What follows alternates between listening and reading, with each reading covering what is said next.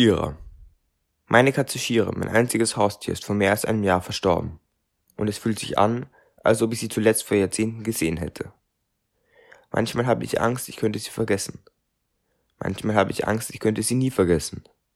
Doch sie war und bleibt für mich das wichtigste und tollste Tier, dem ich je begegnet bin. Ich weiß, eine Katze ist nur ein Tier, doch ich würde lügen, wenn ich nicht sagen würde, sie wäre nichts Besonderes. Sie hatte wunderschöne Augen und ein Fell mit drei verschiedenen Farben, braun, schwarz und weiß.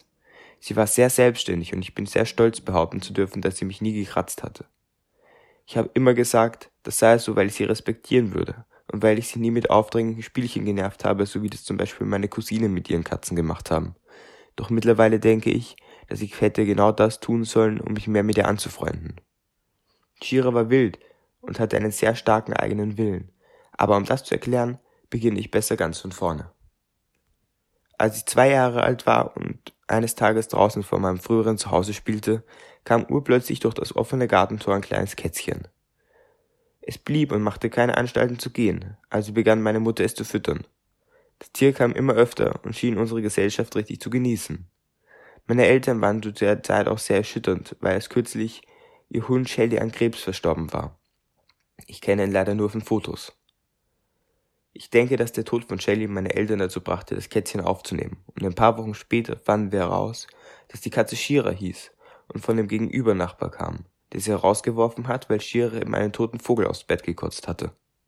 Der Typ hatte locker fünf Katzen, und eine davon war Shiras Schwester, die im selben Jahr von einem Auto überfahren wurde. Leider. Meine Katze war immer ein sehr wichtiger Teil von mir. Sie ist uns problemlos beim Umzug gefolgt, wenn man ihr etwas erzählte, wirkte es, als würde sie es verstehen.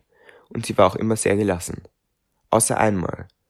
An diesem Tag war ein kleines Mädchen zu Besuch. Ich nannte es damals scherzhaft Tierflüsterin, weil sie an keinem Tier vorbeigehen konnte, ohne es wie besessen zu streicheln oder mit dem Tier zu reden, als würde sie den Eindruck vermitteln wollen, dass sie das Tier mochte. Mehr als jeden anderen. An dem Tag machte Shira klar, dass sie wenig von übertriebenen Streicheleinheiten hielt. Das Mädchen kam mit einem leichten Kratzer davon. Ich fand es trotzdem sehr amüsant. Einmal biss Shira eine Freundin meiner Mutter in den Finger. War aber ansonsten die Ruhe in Person. In der Nacht vom 9. auf den 10. Januar 2020 verstarb Shira.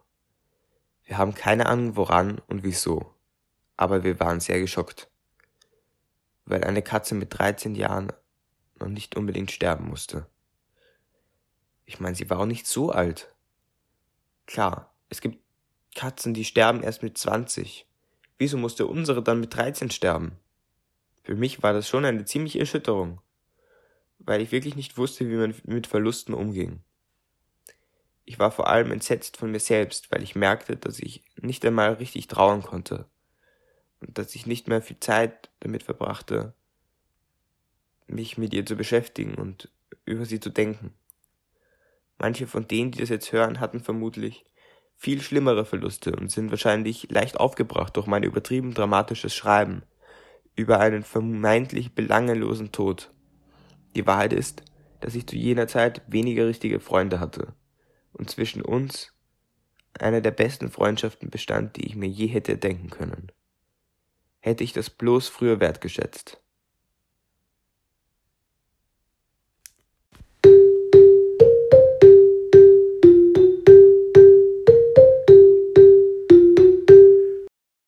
Vincent, mir hat Ihr Text sehr gut gefallen. Könnte ich Ihnen ein paar Fragen dazu stellen? Aber natürlich. Okay, also erstens, warum haben Sie sich dazu entschieden, über Ihre Katze zu schreiben? Für mich war das damals ein sehr bewegendes Thema, aber ich habe nie so richtig in meinem Kopf darüber reflektiert. Und der Text war eine Form davon, nochmal genau darüber nachzudenken und alles nochmal durch meinen Kopf gehen zu lassen. Okay, danke. Und äh, würden Sie heute etwas anderes machen zu der Beziehung Ihrer Katze, weil Sie ja gesagt haben, dass Sie vielleicht etwas ändern würden? Ich denke, ich würde einfach mehr Zeit mit ihr verbringen. Ich würde sie nicht unbedingt mit irgendwelchen Spielen nerven, aber ich würde mich einfach neben sie setzen und sie anschauen und mir einprägen, wie sie ausgesehen hat, weil sie war wirklich eine sehr schöne Katze und ich habe sie sehr gerne gemocht. Das klingt sehr lieb. Ähm, würden Sie behaupten, dass Ihre Katze Sie verstanden hat, wie Sie ihr Sachen erzählt haben? Ich denke schon. Ich habe immer in den Augen gesehen, da war so ein Blick und er hat richtig so gesagt, ich verstehe dich und ich weiß, was du fühlst und so. Und auch wenn es nicht so ist, es ist einfach sehr wertvoll, das Gefühl zu haben, dass jemand einem zuhört. Okay, das war meine Frage. Ich danke Ihnen für Ihr Interview. Wiedersehen. Wiedersehen.